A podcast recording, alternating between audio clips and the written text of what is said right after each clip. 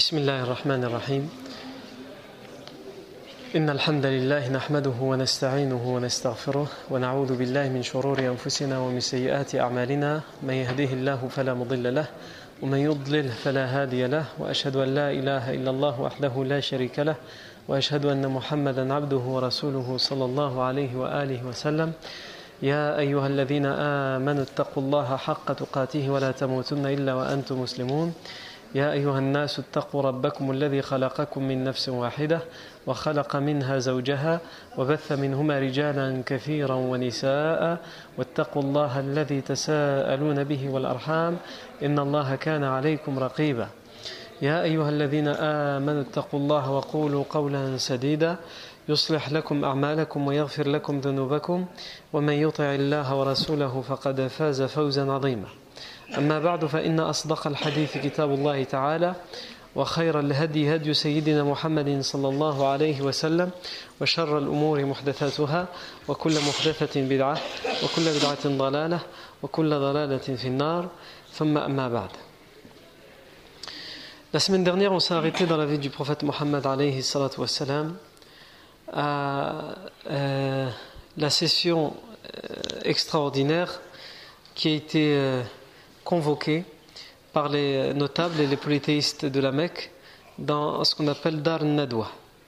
Cette fameuse demeure qui avait été construite par un ancêtre du prophète sallam, arrière arrière arrière grand-père du prophète sallam, Qusay ibn Kilab, lorsqu'il avait vu, lorsqu'il avait pris l'autorité, lorsqu'il avait reçu l'autorité de la Mecque, il avait fait construire cette maison qui était sa résidence à la Mecque, mais surtout qui était ce qu'on appelle Dar Nadwa, une sorte de maison où se rassemblaient les chefs et les représentants des tribus pour prendre les décisions les plus importantes. Et euh, Dar Nadwa, donc les polythéistes ont décidé de se retrouver à Dar Nadwa et de, convoquer une réunion à Dar Nadwa, un rassemblement, pour décider de ce qu'ils devaient faire après que la plupart des compagnons qui étaient en mesure de faire le hijra vers le Madina aient fait la hijra. Donc, euh, ils se sont retrouvés devant dans euh, Dar al-Nadwa. Les sept tribus les plus connues et les plus importantes de la Mecque et des alentours étaient représentées.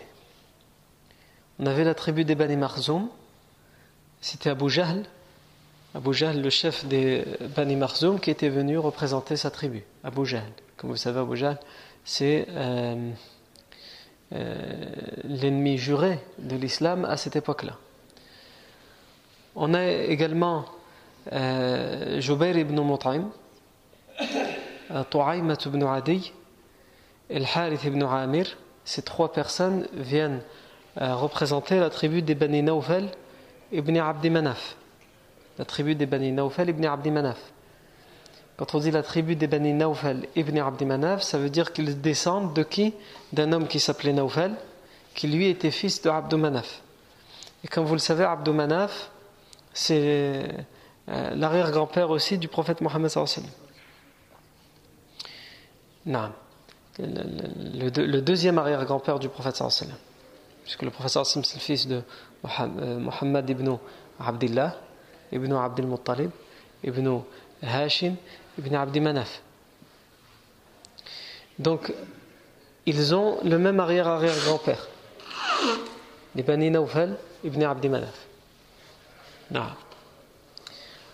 Ensuite, il y avait les trois autres personnes, Shayba ibn Rabi'a, Utba ibn Rabi'a, Abu Sufyan ibn Harb, qui eux étaient là pour représenter la tribu des euh, Bani Abdi Shams ibn Abdi Manaf. Bani Abdi Shams ibn Abdi Manaf. Donc, ils descendent aussi d'un homme qui s'appelle Abdu Shams, qui lui aussi était un des fils de Abdou Manaf, un des arrière-grands-pères du professeur sallam.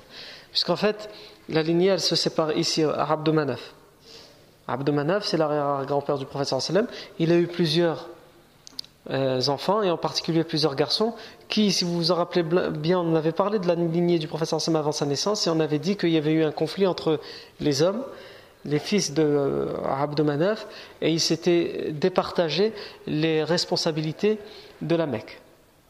Et donc il y a toujours une certaine rivalité entre les Bani Hashim, les Bani Naufal, les Bani Abdi Shams, Ibn Abdi, Ibn Abdi Manaf. Ensuite, on a aussi An-Nadr ibn al-Harith, qui lui est là pour représenter la tribu des euh, Bani Abdiddar.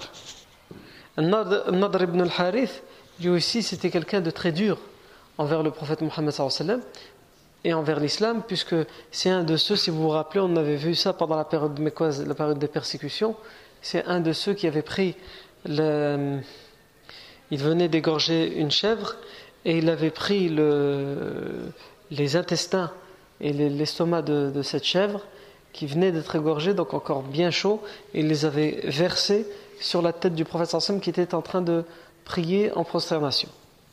Nadr ibn al-Harith est présent à cette réunion et il est là pour représenter la tribu des Bani Abdiddar. La tribu des Bani Abdiddar, euh, qui eux aussi rejoignent le prophète sallam euh, au niveau de Qusay ibn Kilab, dans, ses ascendants, les Bani Abdiddar sont connus pour être ceux qui sont chargés euh, de, l'étendard. Les tribus de la Mecque ont, un étendard, ils ont un drapeau. Et c'est eux qui sont chargés du drapeau. Et les drapeaux, c'est pas comme aujourd'hui. Aujourd'hui, tu vas dans un magasin, tu achètes un drapeau. Si tu perds ton drapeau, tu peux aller en acheter un autre. Non. Avant, il y avait un drapeau, le drapeau officiel. Il n'y en avait pas d'autre. Et ce drapeau était, pris il était sous la responsabilité d'une tribu, qui avait l'honneur d'avoir la, responsabilité du drapeau des, tribus de, de. C'est les Bani Abdiddar qui s'occupaient de ce drapeau. Ça veut dire qu'ils avaient la tâche la plus difficile pendant la guerre. Puisque pendant les guerres à l'époque, le drapeau devait être porté pendant même euh, les combats. Et il devait rester toujours haut. Et donc, euh, évidemment, les, les porte-étendards, ceux qui portaient les étendards, ils étaient les premiers visés par euh, le camp d'en face. Pourquoi? Parce qu'il euh, fallait toujours faire en sorte que le drapeau ne soit pas vers le ciel, vers le haut. Donc les Bani Abdiddar, c'est eux qui ont la, responsabilité du drapeau. Et d'ailleurs, on va voir le, rôle que vont jouer les drapeaux pendant la deuxième grande bataille de l'islam, la bataille de Uhud. Les Bani Abdiddar vont, vont porter le drapeau et Hind bint Utbah avant la bataille de Uhud, elle va faire des rimes pour euh, galvaniser les troupes et en particulier galvaniser les Bani Abdiddar pour leur dire que ce sont eux qui feront aujourd'hui l'honneur ou l'humiliation des polythéistes. Soit ils arrivent à garder le drapeau haut, quoi qu'il arrive, coûte que coûte, même s'ils reçoivent des lances, même s'ils reçoivent des flèches, soit ils le laisseront tomber parce qu'ils préféreront sauver leur vie, et là ils humilieront toute la Mecque. Et inversement, ils vont tout faire pour abattre le drapeau d'en face, celui des musulmans. Et celui des musulmans à la bataille de Uhud, c'est Mus'ab ibn Umayr, radiallahu anhu. Mus'ab ibn Umayr, on avait dit que c'était le premier ambassadeur qui avait été envoyé par le professeur Sam à Médine, c'est lui qui a fait la da'wa à Médine. C'est par sa cause que se sont convertis nombreux euh, habitants de Médine. C'est lui qui va, qui va avoir le drapeau et il va être euh, la cible de toutes les armes que les polythéistes ont, et lui, il va tout faire malgré tout pour garder le drapeau le plus haut possible. On va lui même lui trancher les bras, Yanni. Il va se faire trancher le bras, et au lieu d'abandonner le drapeau pour aller se soigner, il le prendra par l'autre bras. Et on va lui trancher l'autre bras. Non. Et il tentera, alors qu'il est par terre et qu'il vient de perdre les deux bras et qu'il est donc en situation d'hémorragie, et qu'il ne lui reste probablement que peu de temps à vivre s'il n'avait pas été achevé, il va quand même essayer malgré tout de prendre le drapeau avec son menton pour essayer de le prendre, le bout de bois entre son menton et sa poitrine, et il sera achevé par le polythéiste qui, juste auparavant, lui a tranché les mains. Non. Tout ça pour dire que euh, An-Nadr ibn, al-Harith, il est là, il représente la tribu des Bani Abdiddar, et la tribu des Bani Abdiddar, ce sont ceux qui euh, sont chargés de la responsabilité du drapeau. Ensuite, on a euh, trois autres personnes qui viennent représenter la tribu des Bani Asad ibn Abdel Uzza. Donc les Bani Asad ibn Abdel Uzza sont représentés à Dar Nadwa par euh, Abu al ibn Hisham. Abu al ibn Hisham, si vous vous en rappelez, on a déjà parlé de lui on en a parlé lorsque les musulmans ont été mis en quarantaine par les polythéistes. Mais il n'y a pas que les musulmans qui avaient été mis en quarantaine, qui avaient subi un siège et un blocus, il y avait aussi toute la famille de la tribu du prophète Mohammed quand bien même ils ne sont pas musulmans, et tous les polythéistes qui soutiennent les musulmans, qui les défendent, avaient aussi été mis en quarantaine. Et donc Abu Bakhtar ibn Hisham va faire partie de ceux qui vont protester et qui vont être à l'origine de la rupture du siège puisqu'ils vont, se plaindre. Ils ne sont pas touchés par le siège, ils l'ont signé, ils ont été d'accord, mais le siège dure trop longtemps, et ils voient que les musulmans de toute façon ne cèdent pas, et ça cause du tort à des gens de leur propre famille. Puisque lui, Abu al ibn Hisham, comme on a dit, il est là pour représenter quelle tribu? Les Bani Asad ibn Abdel Uzza. Et la tribu des Bani Asad ibn Abdel Uzza, c'est la tribu de Khadija, bint l'épouse du prophète Sam à l'époque de la mise en quarantaine. Donc ils voient leur propre nièce, leur cousine, Khadija bint Khuwaylid, qui est affamée, tout comme il y a leur, petits-neveux, euh, les enfants de Khadija, et que tout comme il y a d'autres personnes, puisqu'ils sont mariés entre eux, des gens de leur propre famille, mais parce qu'ils sont mariés aux autres personnes et qui sont euh, euh, victimes de cette mise en quarantaine, qui doivent subir et c'est pour cela que, comme on l'avait expliqué longuement, qu'ils vont euh, rompre la mise en quarantaine. D'ailleurs, le jour de Dar Nadwa, on a dit il y a trois personnes qui représentent les Bani Asad ibn Abdul Uzza Abu al ibn Hisham, euh, Zam'at ibn al-Aswad et Hakim ibn Hizam. Et ces trois personnes, on les a déjà citées parce que ces trois personnes vont faire partie de ceux qui vont euh, être à l'origine de la rupture du, pacte du, siège. Hakim ibn Hizam, lui, c'est le cousin. C'est le cousin direct, cousin germain de Khadija bint Khuwaylid. C'est le cousin de l'épouse du professeur sallam. Hakim ibn Hizam est un des rares, avec Abu Sufyan, qui va être présent le jour du rassemblement de Dar Nadwa et qui finira tout de même par se convertir à l'islam. La plupart des, gens qui sont présents ce jour-là vont être tués à la bataille de Badr. Non. Hakim ibn Hizam finira par se convertir, mais il ne se convertira qu'après la libération de la Mecque. Non. Non. Ensuite, on a qui On a la tribu des Bani Sahm, qui eux sont représentés par deux personnes, deux frères, Nubay ibn al-Hajjaj et Munabbih ibn al-Hajjaj. Et enfin, on a la tribu des Bani Jumah, qui eux sont euh, représentés par euh, Umayy ibn Khalaf, qui est l'ancien maître de Bilal. Quand il était esclave, euh, Bilal, anhu, c'était qui son maître? C'était son propriétaire, c'était Umayy ibn Khalaf. Et lui, on connaît, lui aussi, on connaît son hostilité fervente à l'égard du sallam et des musulmans. Donc ils arrivent à Dar comme on l'a dit la fois dernière, en secret, de bon matin, et ils trouvent un homme devant Dar qui les y attend, un vieil homme, euh, habillé de manière qui montre qu'il est un notable, mais que personne ne connaît. Donc ils lui ont dit Qui es-tu? Et il leur a dit Je suis un, visiteur de Najd, de la région de Najd qui est à des euh, centaines de kilomètres de la Mecque. Non, comme ça, ils ne peuvent pas vérifier. À l'époque, les téléphones n'existent pas, donc ils ne peuvent pas vérifier la véracité de ses propos. Ça doit être vrai s'il le dit. On ne le connaît pas, donc il dit qu'il vient de très loin. Et en réalité, c'est qui? En réalité, c'est Iblis, Shaitan, qui a pris la forme d'un notable et d'un être humain, et qui, veut à tout prix assister à cette réunion, parce que pour lui, c'est la réunion euh, qui, va, euh, qui doit décider euh, si l'islam continuera ou pas. Et ça fait 13 ans que Shaitan insuffle les idéaux polythéistes et ils ne sont arrivés à rien. Il aurait insufflé les idées de la persécution, les idées des harcèlements, les idées du chantage, les idées de la torture, et rien du tout. Donc il vient faire le travail lui-même en fait. Non.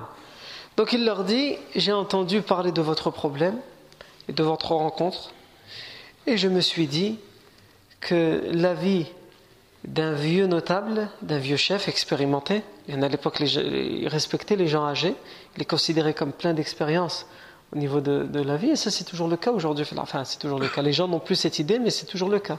Quelqu'un qui est âgé, qui est ancien, non, on le considère comme quelqu'un qui est fini, qui est périmé.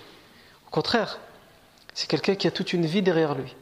C'est-à-dire qu'il n'est pas parfait, il peut dire euh, probablement beaucoup de bêtises, il peut être déconnecté par rapport à beaucoup de choses qui sont nouvelles dans la société d'aujourd'hui, mais au niveau de beaucoup de choses, il peut être d'une très, grande aide et d'une très grande sagesse pour les plus jeunes. Parce que tous les problèmes auxquels les, jeunes ont à faire face, le, le vieux, il est passé par ces problèmes-là. L'ancien est passé par ces problèmes-là. Même si les jeunes en crise d'adolescence considèrent que leurs parents, quand ils leur font la morale, ils comprennent rien et ils ne peuvent pas comprendre ce que je vis, euh, il n'a pas vécu la même chose, ils se trompent royalement. Son père, ses parents ont vécu la même chose et dans certains cas ont vécu pire que lui. Hein? Mais ils ont réussi à surmonter ça. Et donc lorsque l'ancien parle, il parle justement avec du recul. Mais nous, le recul, les jeunes en tout cas, le recul ne l'acceptent pas dans la plupart des cas. Parce qu'il considère que c'est trop facile pour un ancien de dire ça. Non, justement. Il dit ça parce qu'il a tiré les leçons. Et toi, tu n'as pas, pas, encore pu les tirer. Jusqu'à ce qu'il tombe. Lui aussi, ce jeune-là, il va tomber dans le piège. Ah, il va se casser quelques dents. Et ensuite, il va se relever. Et ensuite, il va se marier, etc. Il va se dire, il ne faut, pas que mes enfants ils tombent dans le même piège. Mais c'est la même chose. Et ses enfants vont penser qu'il raconte n'importe quoi et qu'il radote et qu'il ne peut pas comprendre ce que eux vivent. Non. Voilà les problèmes que, doivent affronter les jeunes sont les mêmes à toutes les époques et dans toutes les sociétés. Ensuite, à côté, en parallèle, il y a des problèmes qui concernent que certaines sociétés, qui concernent que certaines, certaines époques. Mais les, problèmes essentiels que traverse le jeune, c'est les problèmes que, que, traversent tous les jeunes à toute époque et à toute société. Après, bien sûr, comme je l'ai dit, en parallèle, il y a des problèmes que connaissent que certaines époques. Il y a des problèmes qu'il y avant que nous, on n'a pas connus dans notre jeunesse, qui, concernaient les siècles d'avant, les jeunes d'avant. Tout comme il y a des problèmes qui nous concernent nous, qui, qui concernent nos jeunes d'aujourd'hui, qui n'ont pas pu, que n'ont pas pu connaître les jeunes d'avant et que ne connaîtront pas les jeunes d'après. Mais les problèmes essentiels, c'est quoi les problèmes essentiels? C'est que euh, au moment de l'adolescence, le, le, jeune, euh, tous les chemins de la vie s'offrent à lui. C'est à ce moment-là qu'il doit faire un choix. Et il se tâte, ah, il hésite. Est-ce que je vais prendre ce chemin, ou ce chemin, ou ce chemin, ou ce chemin? C'est-à-dire que le moment où il est dans la plaque tournante de sa vie, où il doit faire des choix, c'est au moment de l'adolescence. Mais le jeune, en tout cas l'adolescent, l'ignore dans la plupart des cas. Il pense que c'est plus tard, quand il sera vieux, quand il aura des enfants, quand, quand, quand, qu'il fera des choix. Et il se trompe. Les choix, c'est au moment où il est jeune qu'il les, fait. Ensuite, la seule chose qu'il fera, c'est qu'il essaiera de rattraper le temps perdu. C'est à ce moment-là qu'il choisit. Mais lui, il pense que comme il est jeune, au contraire, pour l'instant, la jeunesse, c'est pour s'amuser, pour se divertir, et il oublie que c'est à ce moment-là qu'il fait les choix de vie. C'est-à-dire qu'en se divertissant, il est en train de faire un choix de vie sans même le savoir. Il est en train de s'habituer à des choses dont il aura beaucoup de difficultés par la suite de se débarrasser. Il se met par exemple à fumer, en se disant c'est juste pour faire comme les copains, pour montrer que moi aussi je sais le faire. Ah, t'inquiète pas, moi je suis pas euh, comme les autres, moi j'arrêterai de fumer dès que j'en aurai envie. Et finalement, il n'y arrive pas. Il arrive à 20 ans, il fume toujours. Il arrive à 30 ans, il fume toujours. Et dans certains, cas, Allah il arrive à 50, 60 ans, et peut-être il meurt même, et il n'a jamais su arrêter. Pourquoi? Parce qu'une bêtise de jeunesse. Parce qu'il pensait que ce n'était pas le moment où il choisissait, pourtant c'était le moment où il, avait fait le choix de sa vie. Il décide de se mettre euh, en couple, alors qu'il est encore très jeune, qu'il a peut-être d'autres priorités à sa vie, dans sa vie, mais non, il décide de se mettre en couple avec une personne qui n'a rien à voir avec sa morale à lui, avec le comportement qu'il devrait adopter. Enfin, quoique, en vérité, elle a tout à voir avec sa morale et son comportement, parce que justement, il est à côté de la plaque. Et donc, en se disant, c'est comme tout le monde à mon époque, c'est juste pour m'amuser. Et finalement, il va s'attacher à cette personne, et donc, il va vouloir à tout prix faire sa vie avec cette personne coûte que coûte. Quitte à détruire euh, la cellule familiale, c'est-à-dire à, devenir l'ennemi de ses parents et à faire de ses ennemis, à faire de ses parents ses propres ennemis, à être l'ennemi de ses frères et sœurs, etc., etc.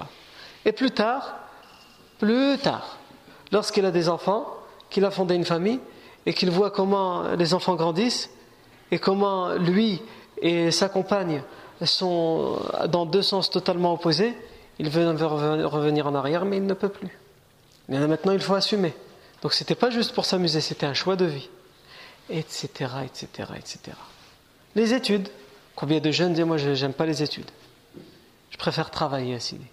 Même si c'est juste au SMIC, je préfère travailler parce que je veux un salaire tous les mois. Taïb, il abandonne les études. Il arrive à 30 ans, il en a marre de son travail. il fait la même chose tous les jours. Tous les jours, il fait la même chose. Il aimerait faire autre chose. Il aimerait choisir un travail qu'il aime, mais il ne peut pas revenir en arrière. Il a abandonné les études avant. C'est trop tard. Et ainsi de suite. Donc lorsque l'ancien parle aux jeunes, il parle avec, avec, avec la nostalgie. Parce que lui, il sait les erreurs qu'il a fait. Et il aimerait tant que son fils, que ce jeune à qui il parle, ne fasse pas les mêmes erreurs. Mais ce jeune est sourd. Il est aveugle et il est muet. Non. Il est dans un autre monde, il est déconnecté. Tu lui parles, de toute façon, il a des écouteurs dans les oreilles, il n'entend pas ce que tu dis. Il a des écouteurs avec le portable dans la main, il ne te regarde même pas, il est dans son portable. Avec Marion, avec euh, son copain, avec l'autre, euh, Facebook, euh, l'autre aussi, hein, WhatsApp, Zid, ACD, Instagram ou je ne sais pas quoi. Al-Muhim, il est dans un autre monde. Et quand il arrive dans la vie réelle, Meskin, il est perdu. A la jeunesse qui devait servir à justement le préparer, à lui donner le mode d'emploi pour la vie adulte, lui a passé sa jeunesse à faire autre chose, à vivre dans Instagram, ou là, je ne sais pas comment ça s'appelle, ou là, Facebook, ou là, les réseaux sociaux. Et quand il arrive dans la vie réelle, il voit qu'en fait, ça n'a rien à voir avec euh, Facebook. Facebook, il y en a un qui t'énerve, c'est pas grave, tu l'ignores. Ah, tu le bloques. C'est facile, tu appuies sur un bouton, tu le bloques. Il ne te voit plus, tu le vois plus. Non. Voilà, ça t'apprendra à m'énerver. Tiens. Mais dans la vie de tous les jours, c'est pas comme ça. Dans la vie de tous les jours, tu dois apprendre à supporter la parole de ton prochain. Quand bien même, ça te plaît pas ce qu'il te dit. Quand bien même, dans le débat, tu n'es pas d'accord avec lui. Etc. etc. Non, dans, la, vie de tous les jours, il n'y a pas un bouton pour appuyer et dire euh, je t'ignore. Ça n'existe pas. Là, rappelez-moi plus tard, euh, je ne suis pas disponible pour le moment. Ça, tu peux le faire avec ton portable. Mais dans la vie de tous les jours, tu ne peux pas faire ça. Taïb dit. Donc ce vieil homme qui a Dar Nadwa, il utilise cet argument. Iblis se met en, vieil homme parce qu'il sait le respect qui est donné aux vieux à l'époque. Et il s'habille d'une manière à ce qu'on le considère comme un notable. Et donc ils ont accepté qu'il se joigne à eux dans cette réunion, dans le rassemblement de Dar Nadwa. Un homme parmi les présents. Donc ils vont tout d'abord faire l'introduction en expliquant que la plupart des euh, musulmans ont trouvé refuge à Médine et qu'il faut à présent trouver une solution. Que faire de Mohammed Un homme va prendre la parole et va dire Moi je pense qu'il faut l'expulser de la Mecque.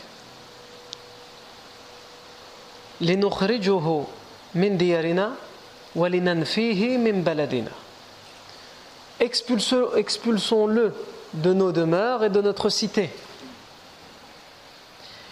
Et là où il ira, ça ne nous regarde plus.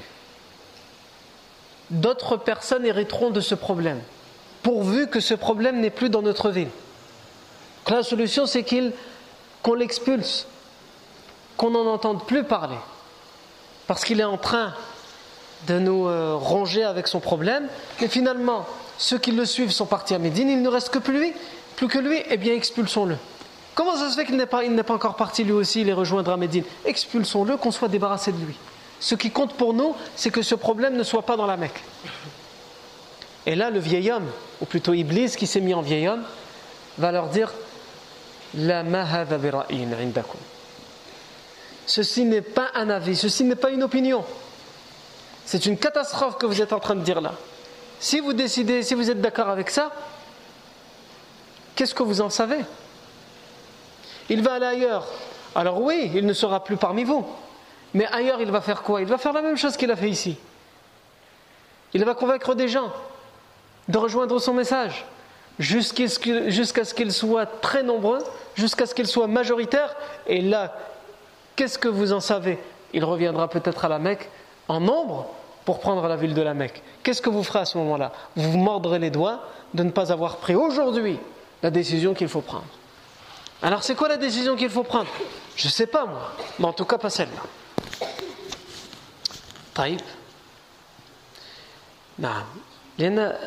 Shaitan. Pourquoi il agit comme ça? Parce que il veut, il veut, il est dans un défi. Il a, il a, il a, il a lancé un défi à Allah Azzawajal.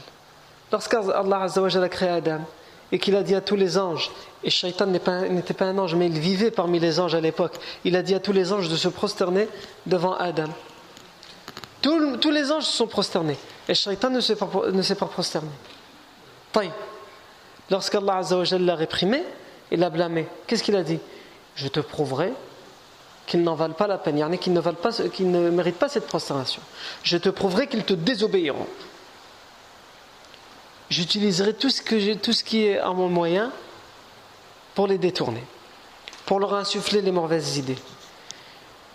Mais ce n'est pas à lui de le faire, c'est à nous de le faire. Parce que sinon, ça veut dire qu'il n'a pas gagné son pari, ou son défi plutôt. Lui, il veut il, a donné l'engagement qu'il prouvera que nous, nous sommes mauvais de nous-mêmes et qu'on a besoin de personne pour être mauvais. C'est-à-dire qu'il ne peut pas venir et nous dire clairement prendre nos mains et faire à notre place le mal. Il nous donne des idées. Tiens, ici, euh, tu tournais autour de l'endroit là-bas? Et on le voit quand Allah a mis Adam et Hawa au paradis. Qu'est-ce qu'Allah leur a dit? Il leur a dit Vous avez un seul interdit au paradis c'est cet arbre, ne vous en approchez pas. Ne mangez pas de ce fruit. Ne vous approchez pas de cet arbre. L'interdit, c'est de manger du fruit, mais pour éviter la consommation du fruit, eh bien, ne vous approchez pas de cet arbre. Shaitan, qu'est-ce qu'il a fait? Il n'aura pas dit mangez le fruit. Faites l'interdit. Parce que si vous faites cet interdit, vous aurez ceci, vous aurez cela, vous aurez ceci. Il a fait le travail inverse. Ne voulez-vous pas que je vous indique un secret? Ah ça, c'est pas interdit d'avoir un secret. Allah il nous a dit de ne pas nous approcher de l'arbre, il nous a dit de ne pas manger du fruit, mais il ne nous a pas interdit les secrets. c'est quoi le secret? Et en plus, évidemment, il s'était mis sous une autre apparence pour pas qu'ils le reconnaissent. S'ils avaient reconnu que c'était Shaitan, ils ne, pas, ils ne l'auraient pas écouté. Bien, le secret, c'est si vous faites quelque chose, vous aurez la vie éternelle et un royaume sans aucune limite. Voulez-vous le secret qui vous donnera la vie éternelle et un royaume sans aucune limite? Pourquoi pas? C'est quoi ce secret? Il vous suffit simplement de mordre, pas de manger en entier ou là de se rassasier, de mordre dans ce fruit, qui provient évidemment de l'arbre. Aïe, Shaitan les a dupés. C'est-à-dire qu'il ne leur a pas dit commettez l'interdit parce que vous êtes des personnes mauvaises. Mais il est passé par tout un stratagème. Mais c'est ce qu'il fait, c'est ce que ses soldats aussi, c'est comme ça qu'ils les forment, c'est ce qu'ils font avec nous. Il ne faut pas croire que les diables viennent nous voir et nous disent va mentir, va commettre la médisance, va ceci, va cela. Non. Quelqu'un qui est musulman, qui vient à la mosquée, il lui parle au nom de din, au nom de la religion. Dit du mal à propos de telle, personne. C'est de la médisance Non, subhanallah. C'est parce que c'est une mauvaise personne, et dans la religion, c'est bien connu que les mauvaises personnes, on a le droit de les médire. Ils méritent. En plus, moi, toi, c'est la vérité que tu vas dire. Hein? Tu vas pas mentir à son sujet. Même si tu dis la vérité, c'est de la médisance. Al-Muhim, il passe par des stratagèmes pour qu'il te donne juste certaines idées et en vérité, toi, tu fais 99% du travail. Parce qu'il a besoin de prouver que c'est toi qui es mauvais. Non.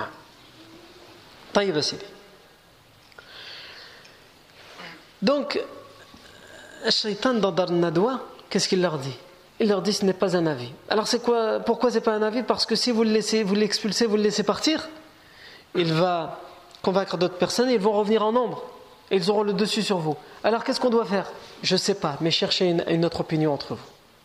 Et là, Abu al ibn Hisham, Abu al ibn Hisham, celui qui avait euh, contribué à la fin de la mise en quarantaine, Abu al ibn Hisham va venir.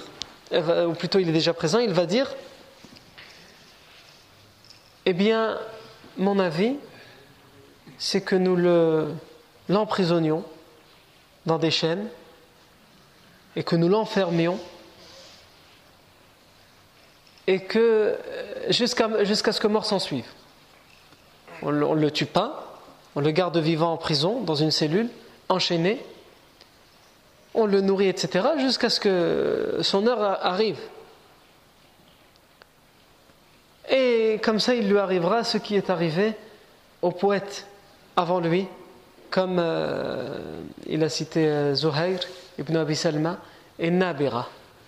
Euh, ce sont deux poètes qui ont vécu juste avant la naissance du prophète Mohammed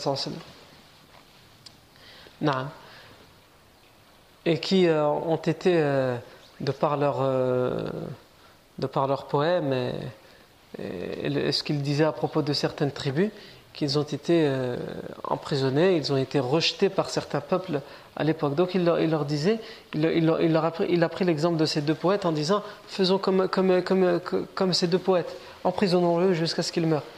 Et quand, les, quand ces poètes sont morts, leur poésie est morte avec eux. Ou en tout cas, si la poésie elle est restée, il n'y avait pas d'adepte à ces poésies-là. Donc pour, lui, c'est ça la solution à Bol ibn Hisham. Même si après des gens parleront de lui, après sa mort, sa, religion prendra fin avec sa mort. Non. Euh, Zuhair, ibn Abi Salma était un des poètes qui était connu pour avoir fait la rime qui était la plus élogieuse. Il y en a les, littéraires, les, grands poètes arabes se posent des, questions. Ils disent quel est le, poète qui a fait la rime la plus, euh, qui critique le plus, qui, blâme le plus Quel est le poète qui a, fait, qui a réussi à faire la rime, qui fait le, mieux les éloges, etc. Et Zuhair ibn Abi Salma, beaucoup de poètes disaient c'est lui qui avait réussi à faire la rime la plus élogieuse envers quelqu'un. Dans cette rime, il disait euh,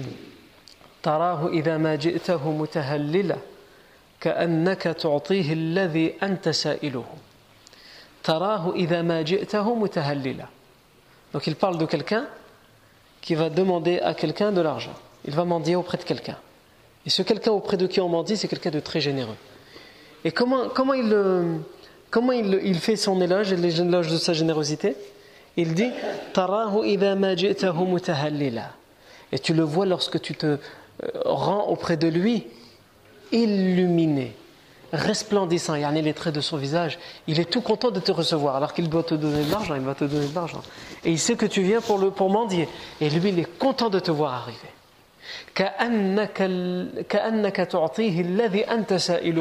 Comme si c'est toi qui lui donnais ce que tu allais lui demander. Tu le vois tellement content dans les traits de son visage que tu as l'impression que c'est lui qui va recevoir ce que justement tu vas lui demander qu'il te donne. Et donc ils disent, euh, beaucoup de savants dans la langue arabe, dans la poésie, il n'y a pas une rime dans les poètes de la Jahiliya qui a été plus élogieuse que celle-ci. Non. Les poètes étaient connus pour ça, pour réussir à, faire renverser. Si vous voulez, c'est les médias de l'époque. Pendant la Jahiliya, les, les médias n'existent pas. Les médias de l'époque, c'était qui? C'était les poètes. C'est-à-dire les gens une réalité, ils pouvaient, faire rentrer dans le crâne des gens l'inverse de cette réalité grâce à leur rime, qui allait être, récitée, propagée et répétée. Naam. Par exemple, la tribu des Banu Numayr.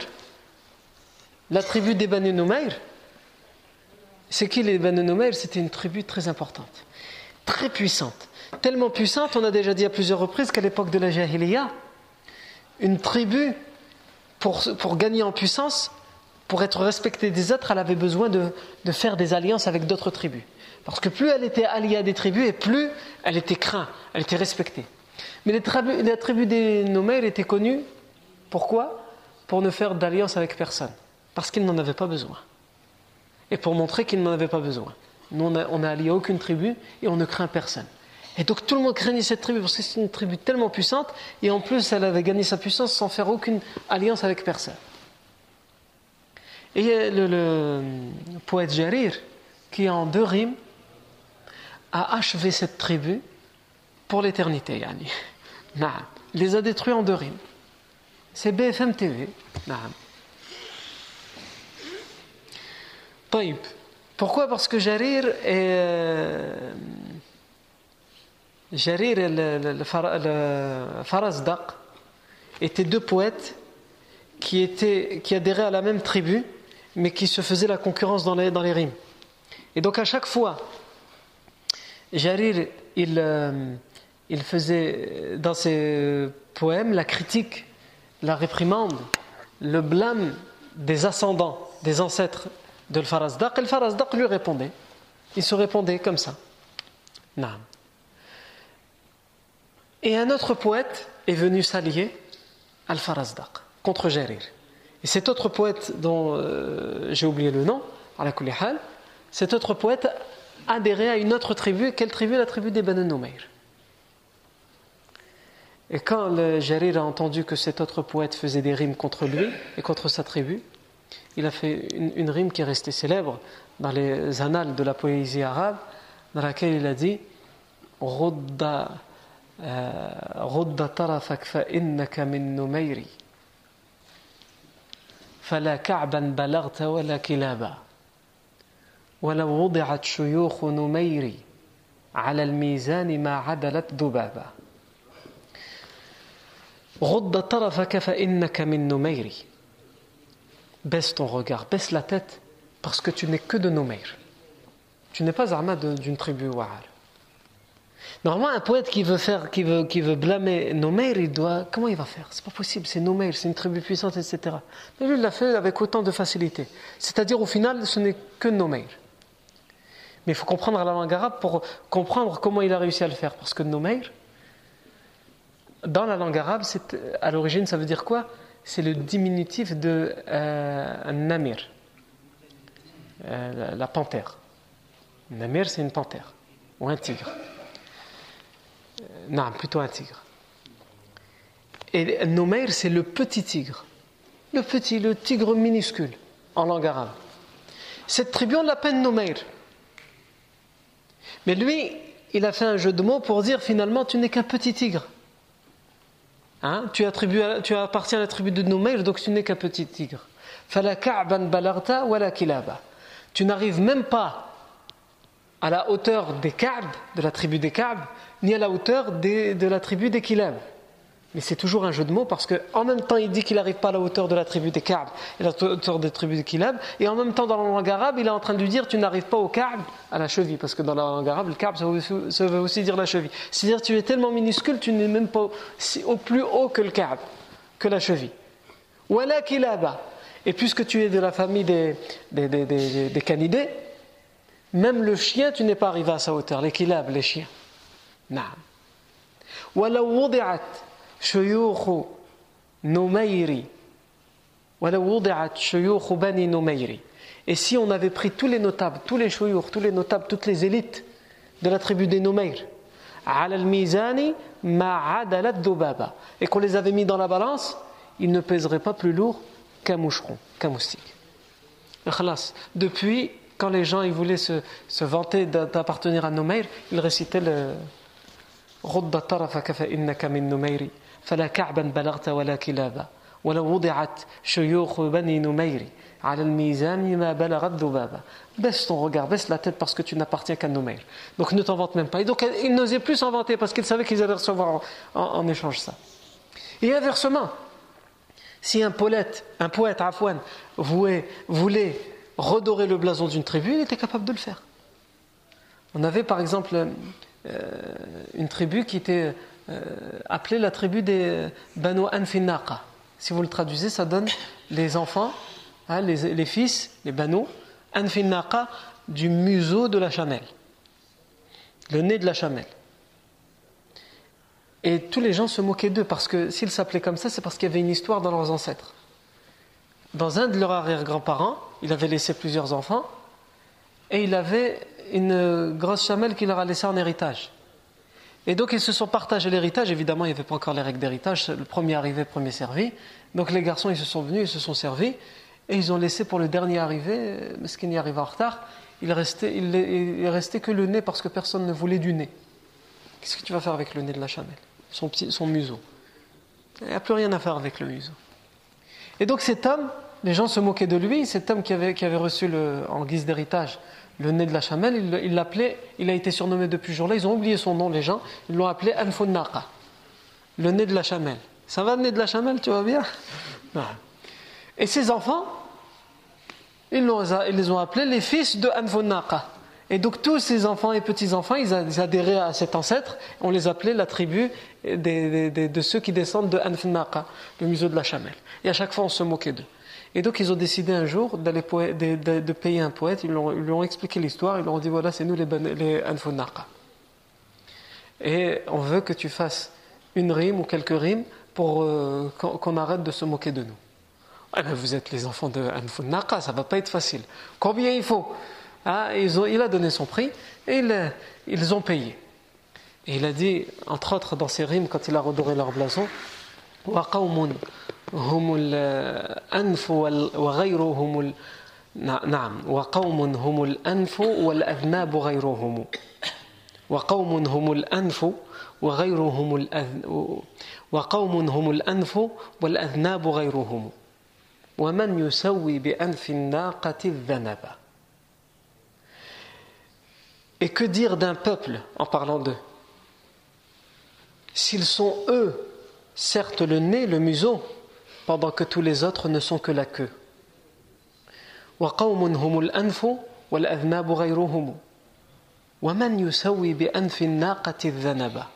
Et qui oserait prétendre qu'ils sont même équivalents, la queue et le museau? Le museau, c'est avec ça qu'on renifle, c'est avec ça qu'on sent, c'est avec le museau dans les proverbes arabes, puisqu'après il continue dans ses rimes en réutilisant ses proverbes. C'est avec le museau dans les proverbes arabes qu'on dit que quelqu'un a de la bravoure, etc. Quand on dit qu'il a. encore aujourd'hui, on dit quelqu'un il a du nif hada. C'est pour dire quoi? Ah, Il a du flair, yani c'est quelqu'un. Aïwa. Et donc depuis, ils, avaient, ils, avaient, euh, ils étaient honorés d'appartenir à Anfon Naqa. Puisque quand quelqu'un voulait se moquer, il leur disait Tu sais pas ce qu'un poète a dit à notre sujet? Alors en même temps, ils l'ont payé. Hein. Un poète a dit euh, au sujet de notre ancêtre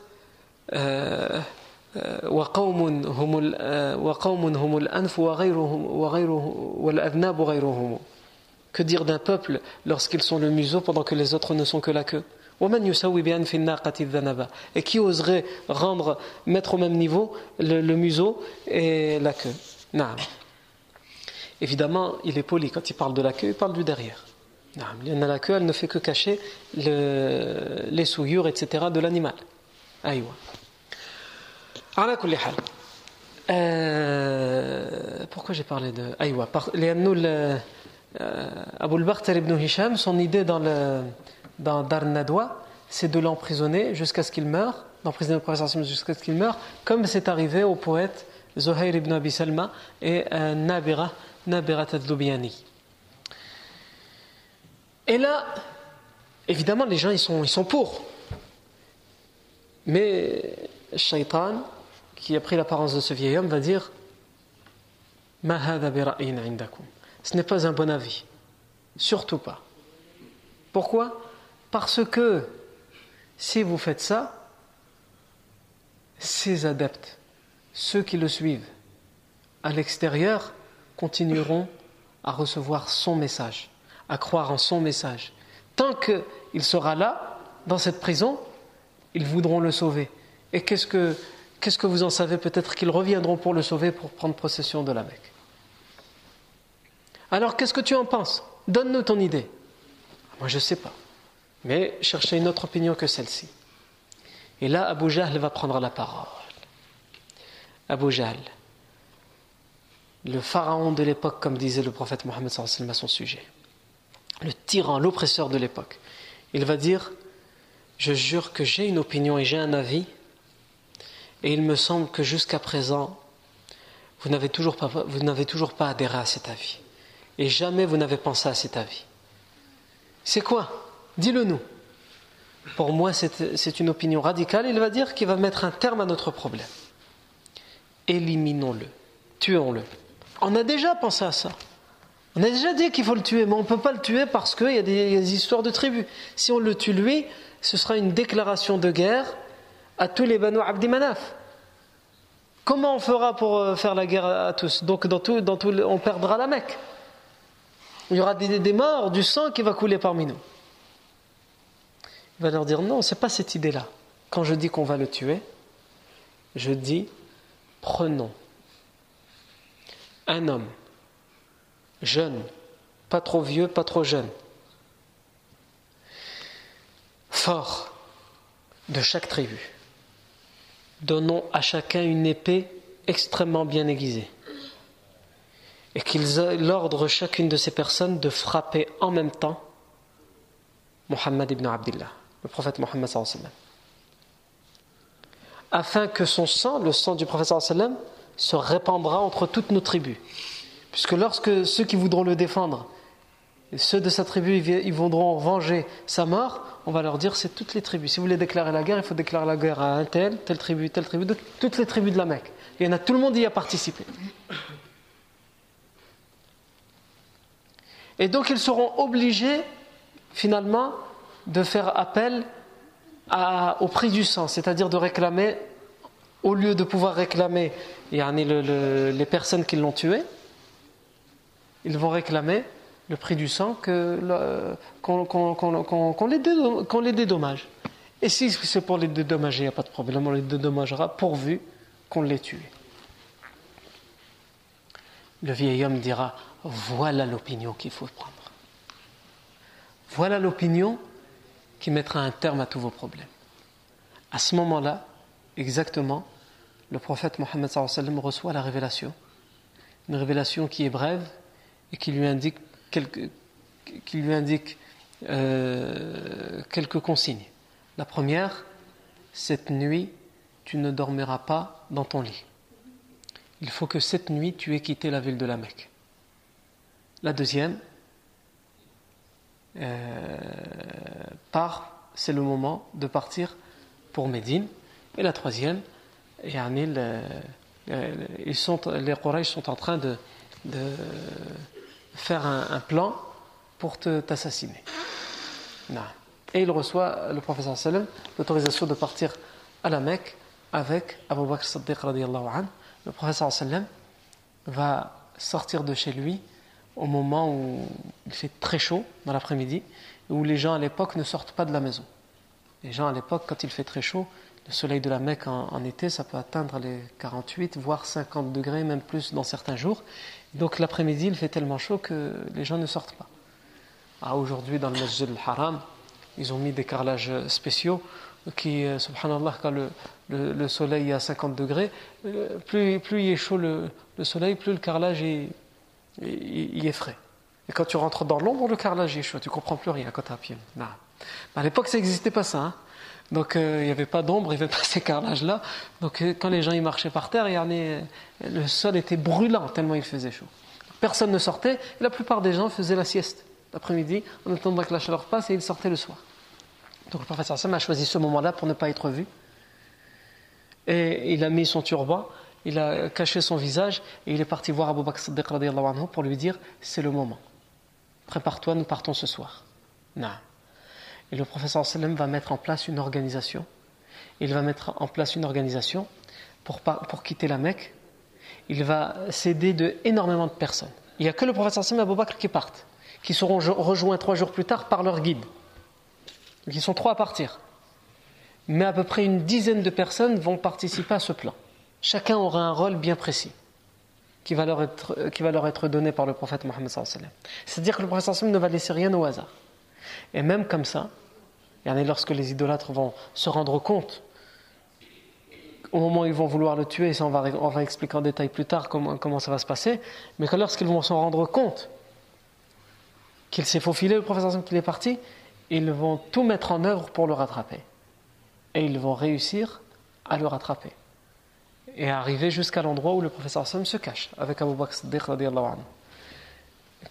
Qu'est-ce qu'ils vont mettre en place, comment ils vont y arriver, etc. Tout ça, c'est ce que nous verrons la fois prochaine. Bidnillahi tabaraka wa ta'ala.